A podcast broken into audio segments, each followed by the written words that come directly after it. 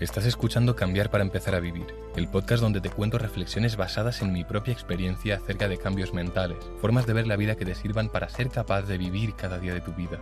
Aquí encontrarás temas como la conciencia, autoestima, paz o felicidad, enfocados en llevarlos a la práctica y con ejemplos reales. Descubrirás, al igual que hice con mi vida, cómo puedes pasar de sentirte vacío, sin propósito y con malos hábitos, a disfrutar de cada día desde una paz interna, con una dirección que le dé sentido a tu vida y con hábitos enfocados a mejorar tu futuro y disfrutar tu presente. Si sientes que algo tiene que cambiar, este es tu podcast. Las veces que más he avanzado en cualquier área de mi vida ha sido porque me he obsesionado con esa área. Así que es posible que si no estás consiguiendo los resultados que quieres conseguir, es porque no te has obsesionado aún con esa cosa. Te voy a poner algunos ejemplos míos. El primero es que hace un par de meses, no me acuerdo cuándo, me propuse hacer un e-commerce y lo acabé en un fin de semana. Es decir, me obsesioné con eso a tal nivel que tardé dos días, incluso menos, en montarlo. Empecé a montarlo el viernes por la noche, me fui a dormir y cuando me levanté el sábado, lo único que pensaba era en e-commerce. Entonces me puse a ello hasta que me fui a comer y luego después de comer continué. Y al día siguiente lo mismo. Y eso es porque me obsesioné. Creo que esto ya lo conté en un episodio, en, el episodio que se llama La trampa del progreso. Pero si yo no hubiera estado obsesionado, no lo hubiera acabado ese fin de semana, porque hubiera dicho, ah, mira, ya he hecho la página del producto, ya he avanzado por hoy, lo dejo aquí. Al día siguiente bueno, mira, ya he hecho la página principal de la página web y he añadido aquí cuatro categorías de productos, no sé qué. Ya mañana preparo la publicidad. Y al final se te va alargando y con hacer un poquito de progreso te sirve, pero ese progreso te sirve porque no estás obsesionado. Si estuvieras obsesionado, tú lo que quieres es el resultado final. Y yo me obsesioné tanto con montar el e-commerce que lo monté en un fin de semana. Otro tema con el que me obsesioné fue la paz mental.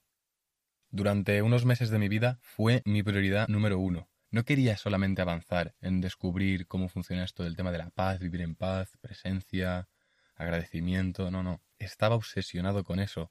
Todo lo que hacía en mi vida iba en torno a eso. Cada experiencia que vivía la procesaba y le daba un sentido de forma que estuviera relacionado con la paz. O sea, yo vivía, yo, salía a pasear y pensaba, qué presente estoy, vivo en paz o subía a meditar, o, o por las mañanas, en mi rutina mañanera, miraba al cielo, respiraba profundamente. ¡Y qué paz! Era todo, era una obsesión increíble por vivir en paz. Otra obsesión que tengo es en cuanto al entreno. Esto es algo que tengo desde hace años, que si yo, por ejemplo, voy a una barbacoa, 100% antes tengo que entrenar. Si voy a cenar sushi, 100% antes tengo que entrenar si sé que voy a comer un montón de proteína, 100% antes tengo que entrenar. Normalmente entreno, pero si hago eso, 100% entreno. ¿Por qué? Porque tengo una obsesión con aprovechar los nutrientes que ingiero. Si yo me meto un chuletón y no he entrenado, sé que ese chuletón no vale para nada. Solo para un poquito de placer y para tener algo, algo de energía. Pero si yo he entrenado, ese chuletón sirve para mejorarme físicamente, para que crezcan mis músculos, para recuperar esos músculos. Aparte de para tener energía y por el buen sabor que tiene y por gozármelo. Esa es otra obsesión que yo tengo y no sé por qué. Otra obsesión que tuve fue entender OMI, una empresa cripto, Ecomi. Cada día miraba cosas. Cada día me lo miré todo. Todo lo que se puede estudiar en, un, en una empresa cripto, lo estudié. Durante horas, yo no sé la de horas que he dedicado a esto, pero sobre todo al principio estaba obsesionado con este proyecto y de verdad le metí muchísimas horas de estudio a mirarme tokenomics, partnerships, el equipo, fundadores del proyecto, la comunidad, el producto que ofrecen, qué quieren implementar en el futuro, si es un use case viable o no, un montón de cosas de verdad, o sea, una obsesión que, que se puede catalogar como a nivel enfermizo. Pero yo no lo creo así, no creo que sea enfermizo. Pero bueno, tras haber visto ejemplos reales de obsesiones mías, ¿qué es realmente la obsesión? Porque estamos aquí hablando obsesión, obsesión, pero ¿qué significa realmente? Literalmente la definición es estado de la persona que tiene en la mente una idea, una palabra o una imagen fija o permanente y se encuentra dominado por ella. Todo lo que he encontrado por Internet hace ver la obsesión como que es algo negativo. Pero realmente la obsesión es buena o mala. Como ya muchas veces he dicho, bueno o malo depende de tu objetivo final, de tu perspectiva, de tus creencias. Con lo cual, la obsesión es mala en el sentido de que te crea un desbalance increíble. Olvidas otras áreas de la vida, te trae descontrol porque la obsesión suele dominarte, como bien dice la definición. Y por eso consideramos que es mala, generalmente porque te trae desbalance. Olvidas otras áreas, en vez de estar equilibrado y hoy he trabajado el área física porque he entrenado, hoy he trabajado el área mental porque he leído, hoy he trabajado el área social porque he salido un rato a la calle y he quedado con mis amigos. Full desbalance.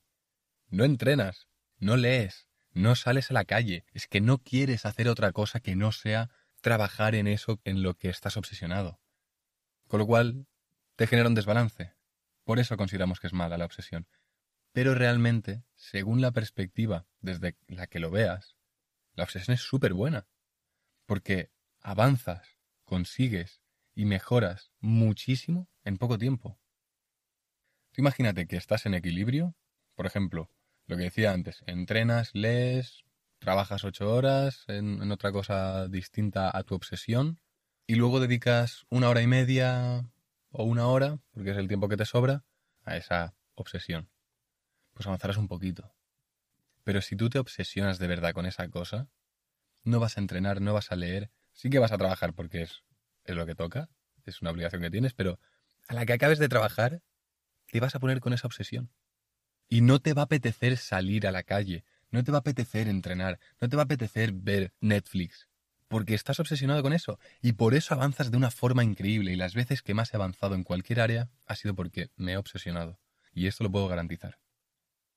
Ahora estaba pensando también, quizás por YouTube has visto vídeos de mi rutina mañanera como millonario. No sé si estarás en este nicho de finanzas, desarrollo personal, pero hay mucha gente que sube bueno, muchas no, pero algunas personas que sí que he visto que han subido un vídeo de este estilo. Y yo lo pienso y digo, a ver, desgraciado, tu rutina actual no te ha hecho millonario. Tu obsesión por tu negocio te hizo millonario. Y una vez millonario, al tener todas las otras áreas desbalanceadas, te pusiste esa rutina para equilibrarte.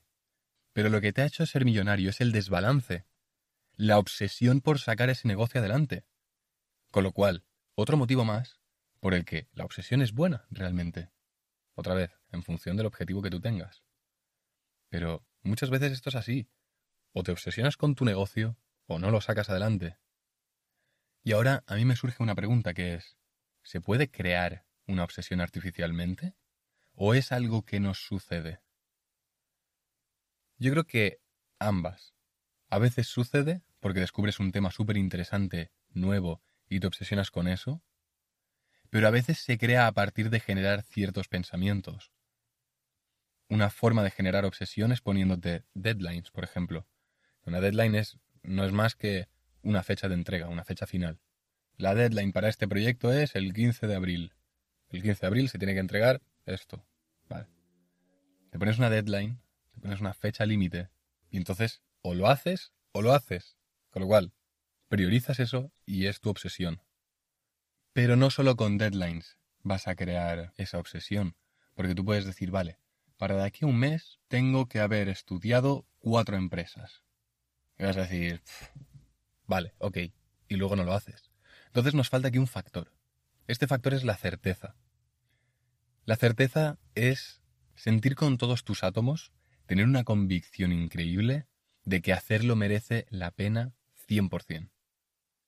Deadline pone prisa, escasez, y eso hace que sientas urgencia, y esa urgencia te genera el estrés suficiente como para sentir que tienes que trabajar al máximo en ello. De esta forma te obsesionas con eso, lo priorizas, porque no te queda de otra. Tienes que tener en cuenta que tu vida va a ir solo de eso hasta que llegue la deadline. Entonces, si juntas el tema de la deadline, la fecha de entrega, para este, para tal día, tengo que haber conseguido esto, y lo juntas con que tienes la certeza de que eso merece la pena 100% conseguirlo, de que es lo mejor que puedes hacer en este momento para avanzar hacia el objetivo que tú tienes, y te aseguro que creas obsesión.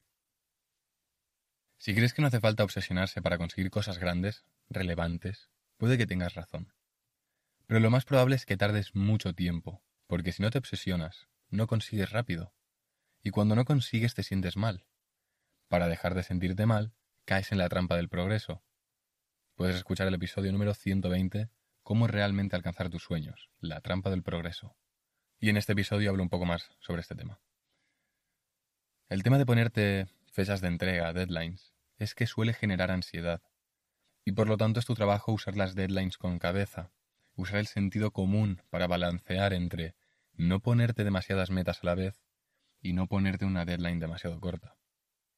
Así que la solución para alcanzar cosas en el menor tiempo posible es obsesionarte.